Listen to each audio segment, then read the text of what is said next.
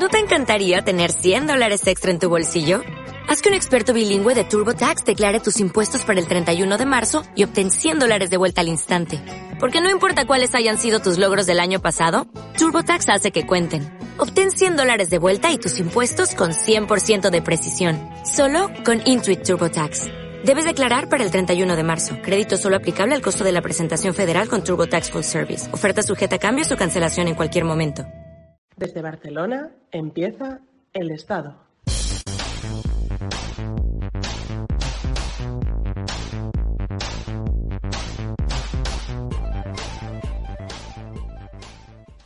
Un saludo a todos y bienvenidos una vez más a este podcast del estado.net. Hoy contamos con Helen Enos. Helen es deportista, es entrenadora de hockey y tengo el honor de hablar con ella. Hace muchos años que la conozco y estamos ante la primera entrenadora que entrena a un equipo masculino de élite en cualquier disciplina deportivo, eh, deportiva aquí en España.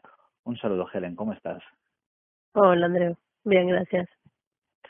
¿Cómo, cómo valoras ahora estos días que estamos eh, con COVID, eh, este, esta especie como de mantener el deporte sin deporte? ¿Cómo lo vives?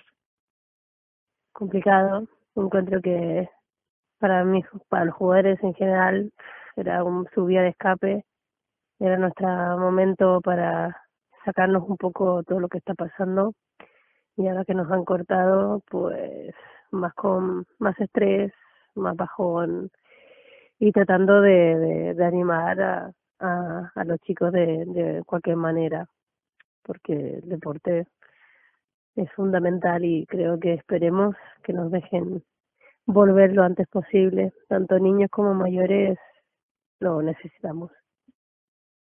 Helen, además fuiste una de las pioneras, no solo como entrenadora, que entraremos después, sino como jugadora, porque formaste parte de esta primera etapa de la sección del Barça, que abrió la sección femenina en el, en el hockey hierba, que hasta, hasta hace aproximadamente, creo que son 17 años, desde 1923 el Barça había tenido sección masculina de hockey hierba, pero hasta hace 17 años no tenía femenina.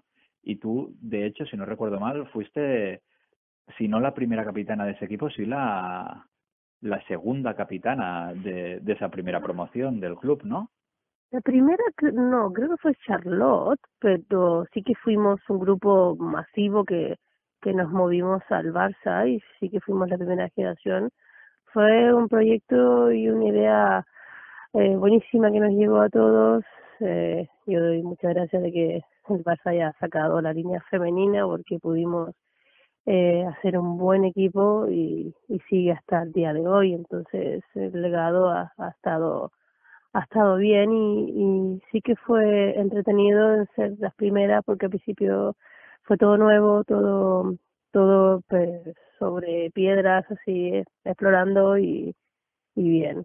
Verdad fue un eh, fueron buenos años esos. Tú uh, jugaste en el Barça pero tú eres de Chile. Cómo fue tu llegada aquí a España yo me vine a hacer un doctorado en la UB y cuando llegué aquí lo primero que quería obviamente era seguir jugando. Había recién terminado de jugar allá en Chile en mi club y claro, tú quieres continuar siempre, por lo menos hacia algo. Y entonces uh, un amigo caminando por Montjuic encontró los campos y preguntó uh, si se entrenaba y quién y fue el que me avisó para yo poder ir a, a preguntar eh, entrenos y así empezó todo. Aunque yo primero jugué por el Iruro un año, que fue el club que encontré, y después fue lo, la etapa del Barça, que ahí me quedé bastantes años jugando. Bueno, eh, ¿nos puedes concretar de qué era ese doctorado y si lo terminaste? Ah.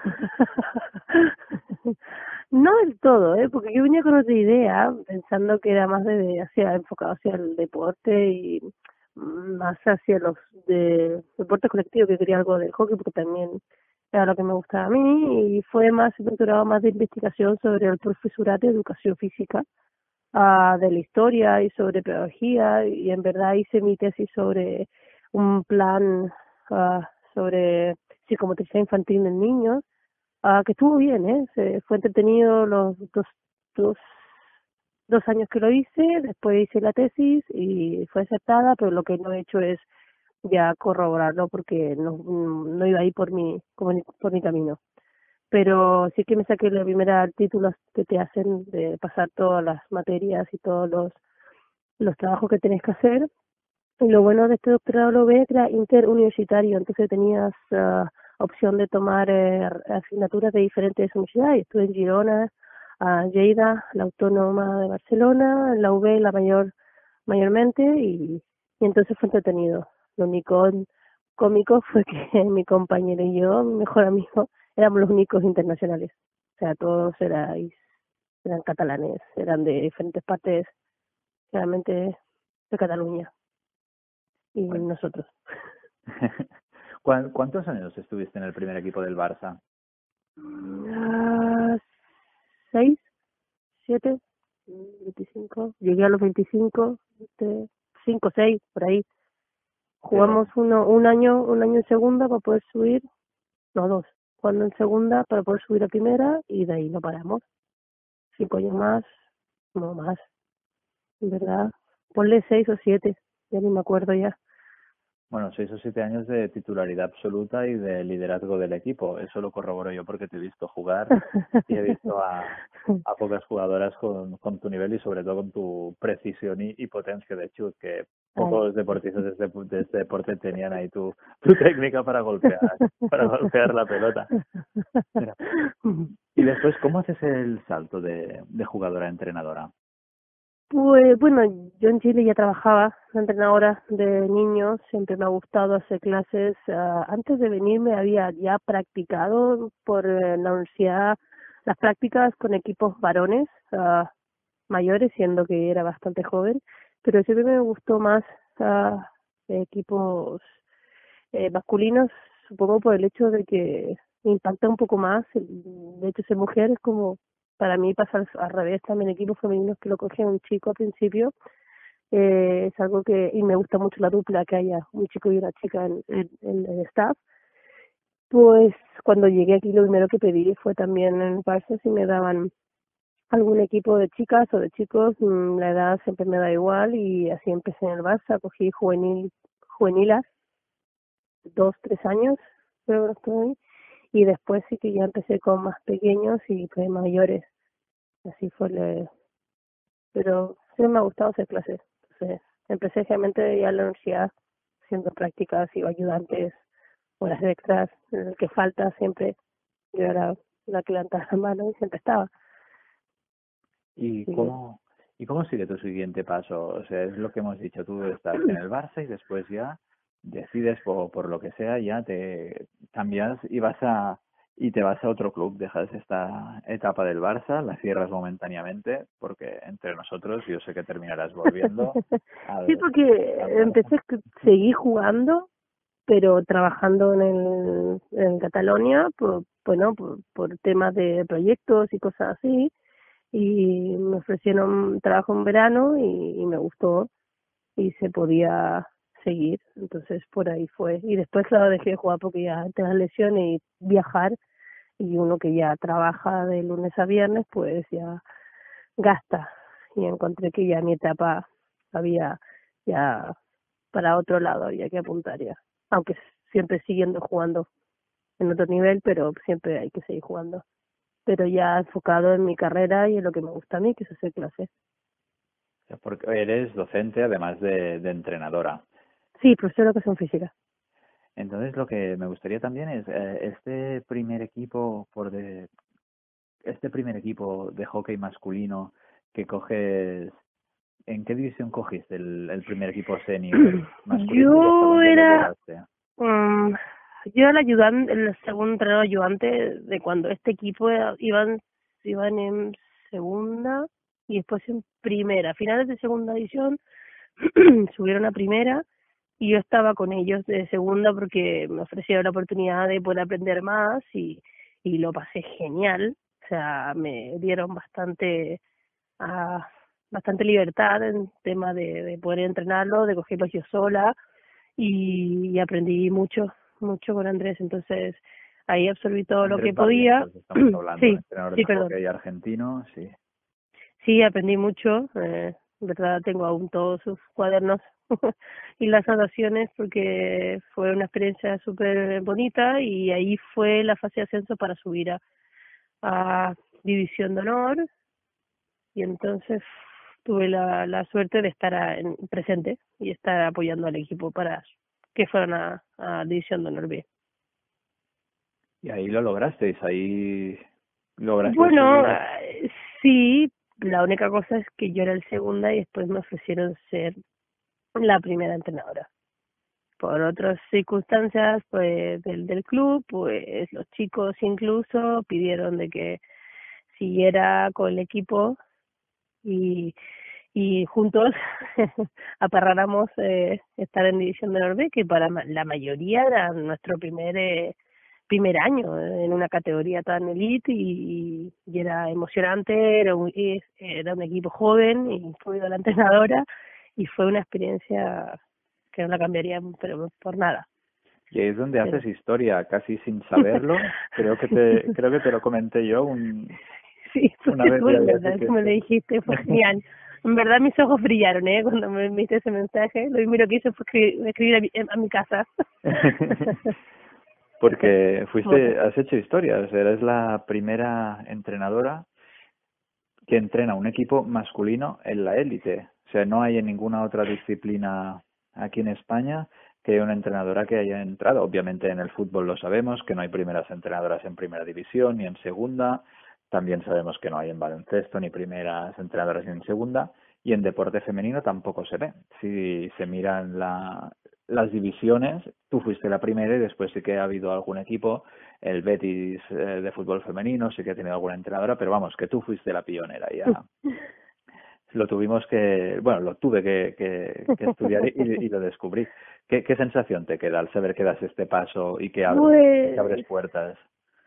cuando, bueno, todo salió en verdad cuando tú me hiciste la nota y me comunicaste esto, que en verdad yo no ya ni caído, sí que me encontraba de que de repente eso que vas a jugar y siempre son hombres, pero no te, se te pasa por la cabeza de que eres la única y sí que sentí la presión de que todo el mundo sí te mira y sí te observa y sí ve más o menos todo lo que vas a hacer y no hacer. Pero eh, cuando tú me la nota fue cuando caí como que realmente eh, estoy haciendo algo que puede cambiar o que pueda ayudar o que pueda como abrir puertas o por lo menos ideas a, a otras de nosotras que perfectamente podrían eh, coger algún equipo y se ha demostrado de que los chicos eh, funciona. Con una entrenadora mujer y la sensación fue súper agradable y y a pesar de que no nos fue bien porque éramos novatos, eh, los chicos eh, eh, maduraron y maduramos juntos, entonces fue bastante entretenido todo y después de tu nota quedé muy tranquila y feliz conmigo de, de cómo van las cosas, que poco a poco se pueden hacer y sin querer o sin llamar mucha atención se pueden hacer eh, cosas más grandes, ¿sabes? Sí. El, ¿Por qué crees que no hay más entrenadoras mujeres? Ya no solo en el hockey masculino, ¿eh? incluso en el femenino. Yo creo que no nos creemos mucho, tal vez el poder hacerlo, el, la, la timidez o tal vez el no creernos el cuento, eh, no nos impulsa mucho a dar el paso adelante. Y creo que ahora, incluso te lo digo ahora como directora de, de, de escuela, que si tenemos reunión de federación, mujeres ahora también somos más, tampoco éramos muchos. Eh, y creo que es por el hecho de no querer o creernos el cuento, de poder hacerlo y se puede perfectamente. La oportunidades yo creo que también hay pocas y creo que los chicos o los hombres en general recién ahora, ahora se está empezando a dar cuenta que, que no tendría por qué no, ¿sabes? El por qué no eh, y verlo como más con más normalidad. Ya lo has visto en el fútbol. En los árbitros hay chicas ahora. Así que tiene toda una controversia todo lo que tuvieras, pero ¿y por qué no? Eh, yo creo que, que se podría y debería ser las mismas oportunidades. Ahora, que sean más hombres que mujeres o más mujeres que hombres, eso ya dependerá de cada uno el trabajo que uno realice, pero yo creo que las nosotras vamos poco a poco pisando fuerte y nos estamos creyendo un poco más que sí se puede, sí se puede intentar por lo menos. Después lo que salga ya veremos, pero sí se puede eh, dar ese paso. Sin duda, y en el deporte se está viendo. Yo creo que todavía es más una anécdota que una realidad, que algo que se te fijo. Eh, básicamente por eso, porque si seguimos viendo los primeros entrenadores de equipos masculinos y femeninos o los árbitros de cualquier división, termina siendo un mundo muy masculino, a pesar de que las deportistas sí que es verdad que obviamente la parte femenina sí que son sí que son mujeres, pero es esta eh, es este problema que al final faltan eso también directivas, árbitros. Pero falta un cambio también, no sé si se dice cultural, porque porque por ejemplo, eh, te pongo en mi caso en ese sentido. Eh, la mayoría de nosotras, por ejemplo, si te casas, si tienes hijos y después trabajas de noche, eh, no es que te miren mal, pero también lo encuentras raro. Y para mí no es raro yo hago las cosas al revés. Mi marido va por la mañana y yo trabajo por la tarde-noche, porque son los horarios de club. Entonces, los fines de semana, la que se va a trabajar fuera, la que viajaba, mm, es la mujer, no el hombre en este caso. Entonces, como que es un cambio más cultural, que esté como más, no aceptado, sino que estemos normalizados de que el juvenil A, por ejemplo, tenga una mujer entrenadora y no sea, y no sea un chico yo por lo menos en hockey sí que estoy viendo más mujeres como primer entrenadores, tal vez en categorías superiores, pero sí infantil A, en un cadete A, entonces, eh, y si no es, ese ayudante o el segundo, o es la segunda de una división de Norbe, que eso ya se está viendo, y tal vez más árbitras, sí que estoy viendo también.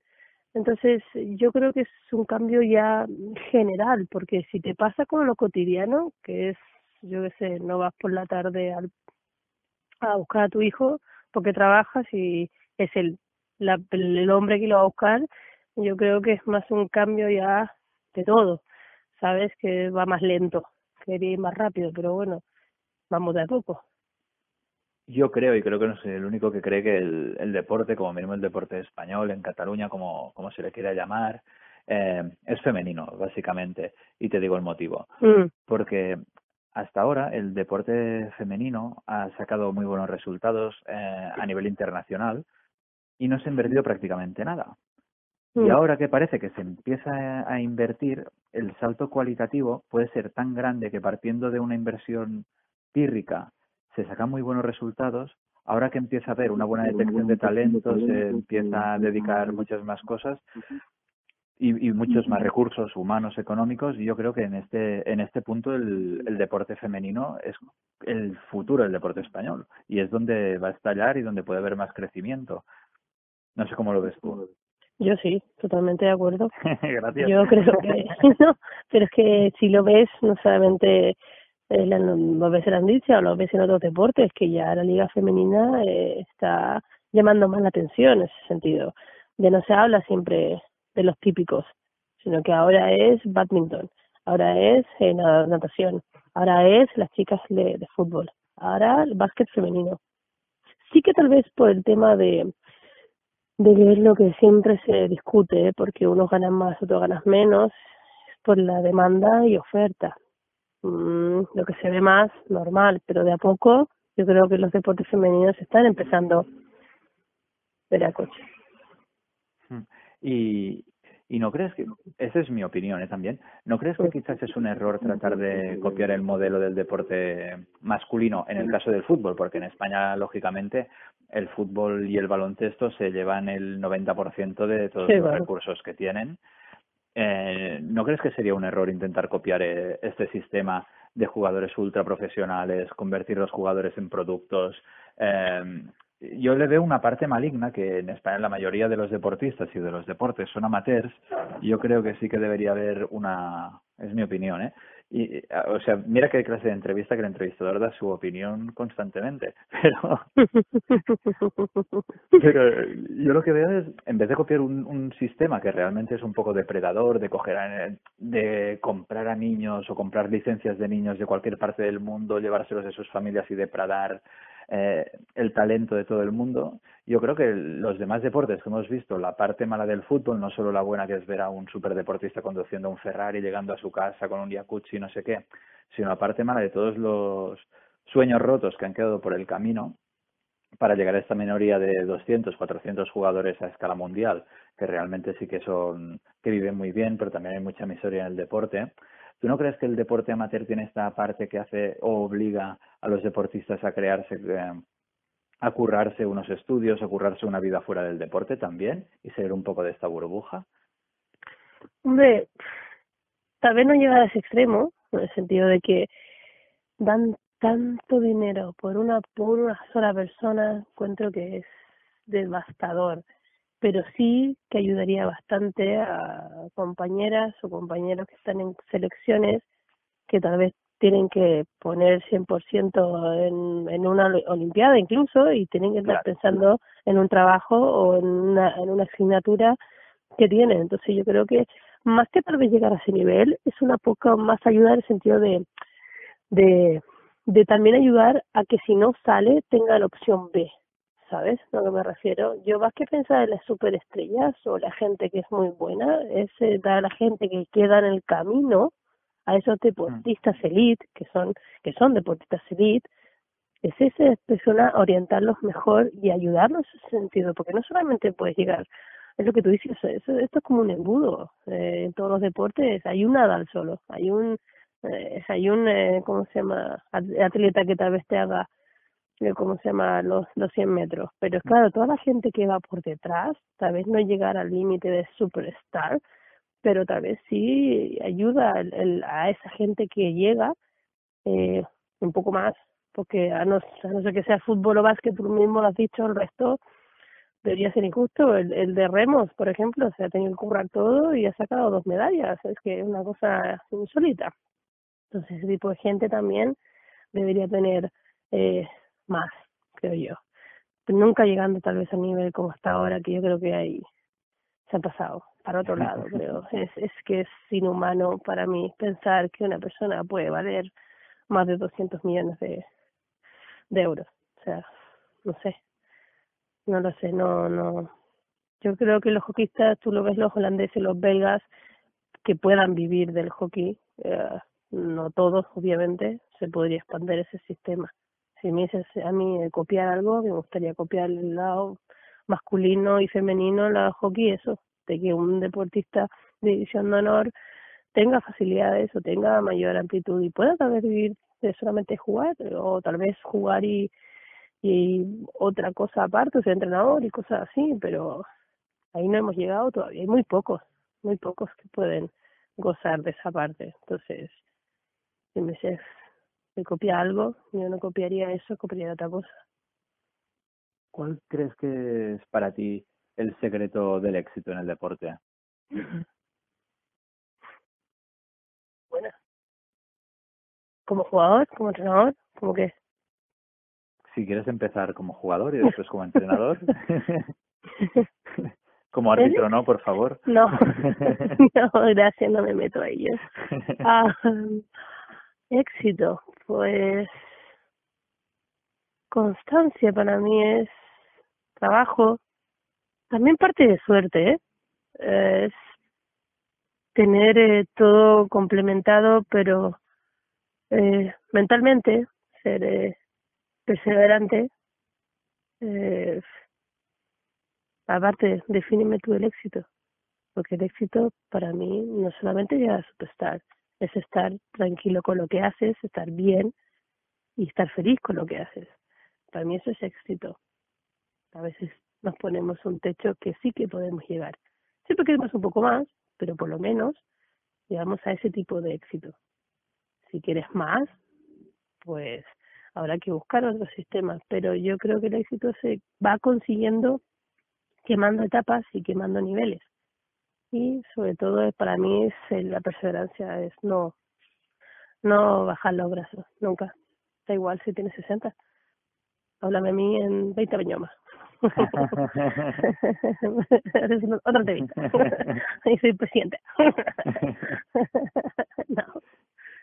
Pero eso, por lo menos, me han enseñado y todo lo que he hecho he llegado a hacer es por eso, es seguir, da igual las veces que te caigas o las veces que no te sale o las veces que piensas que lo has hecho fatal, da igual, se sigue porque, te digo, te tiene que gustar. Y no todo es color de rosa, no es voy a entrenar y me lo paso genial, a veces una mierda y a veces haces tu entreno también malo y no te sale nada, pero hay que ser autocrítico también, hay que saber que has fallado, que lo has hecho malo, tal vez se pudo haber hecho mejor y sobre todo también aceptar, eh, eh, no tener miedo en hablarlo con, con más gente de tu profesión, ¿sabes? Si yo de repente hablo con mi compañero que sabe, y quiero otro punto de vista. Claro que hablo de esto, no significa que yo sepa menos, solamente para ver otro punto de vista, otra perspectiva de lo que queremos en conjunto. Por eso me gusta trabajar de staff, siempre me ha gustado. El, ahora te dedicas mucho más, eh, como hemos comentado, llegaste a la élite, eh, bueno, fuiste la primera a llegar a la, a la élite entrenando en el equipo masculino, pero ¿cómo, ¿Cómo es esto de, entrenar ahora ya a nuevas generaciones? ¿Qué tiene esto que no tenga que no tenga estar en la élite entrenando a un equipo? ¿Qué tiene lo otro? Compararlo no, diferente sí. Las nuevas generaciones de ahora es quiero todo ya, ahora ya. O sea, los jóvenes quieren todo ya y que les salga todo en dos entrenos, siendo que tal vez son nuevos que se hacían toda la vida, pero quieren todo mucho más rápido hay mucho más uh, ayudas tecnológicas en ese sentido también que antes no teníamos, antes teníamos un, libro si es que, pero ahora con internet, YouTube, la aplicación, que el video, que la todo eso se puede eh, ayudar bastante y las generaciones de ahora pues por lo menos lo que he visto yo están más hambrientos de más cosas o sea como que no se conforman y quieren más y es fácil más motivarlos en ese sentido y abrirles más opciones. Pero no sé si es mejor o peor que la, la de tu Elite. Un grupo que tuve yo era totalmente motivador y ellos mismos te motivaban a ti para que tú también dieras todo. Entonces, yo creo que solamente es diferente. ¿eh? La única diferencia sí que los, los pequeños son no tienen paciencia. es una generación de, de todo ahora. Y, y bueno, para terminar, ¿algún consejo a las madres y padres que, que tengan a un hijo que quiera empezar a hacer deporte? ¿Algún consejo les darías? Que da igual la edad, da igual si saben o no saben, da igual si son buenos o no, hay que dejarlos. Si que hacer hockey, que haga hockey. Y si quiere más, hay que darle más. Eso sí, hay que todo, se tiene que organizar y, y sobre todo que entiendan de que el deporte ayuda, no saca otras cosas, sino que aporta madurez, responsabilidad, atención, eh, amistad, totalmente. Deporte aporta demasiados beneficios para que lo vean como un extraescolar solamente. Entonces, para mí que los padres no se asusten, que les digan a sus hijos que no hay problema y sobre todo apoyarlos, porque cuesta mucho que un niño de, sobre todo ya cuando empiezan ciertas edades, de que lo dejen, lo sigan, sobre todo estar ahí eh, animándolos de que sigan haciendo deporte, porque una vez que ya sigues, es que no paras, ya te digo, tengo casi 40 y sigo jugando, o sea, es una cosa de que te sirve bastante, así que que no tengan miedo, bueno, tú eres un ejemplo, ¿eh? yo lo dejé hace bastantes años. y, y, la última pregunta ya, no te robamos más tiempo. Eh, durante el confinamiento, ¿cuál ha sido tu pizza favorita? Ay, pepperoni, con mucho queso. pues la tenías clarísima esta, ¿eh? Y no estaba preparada. No, pero como ahora hace pizza, lo primero que siempre hago. bueno, pues nada, lo anotamos aquí ya la, la próxima pizza que haga ya será una de pepperoni y muy a mi pesar con un poco de queso, tampoco le pondré tanto. bueno, pues nada, muchísimas gracias por acompañarnos en esta nueva edición del programa. No, gracias a ti por invitarme, me lo hace genial. Pues nada, un abrazo muy fuerte y muchísimas gracias, Helen. A ti.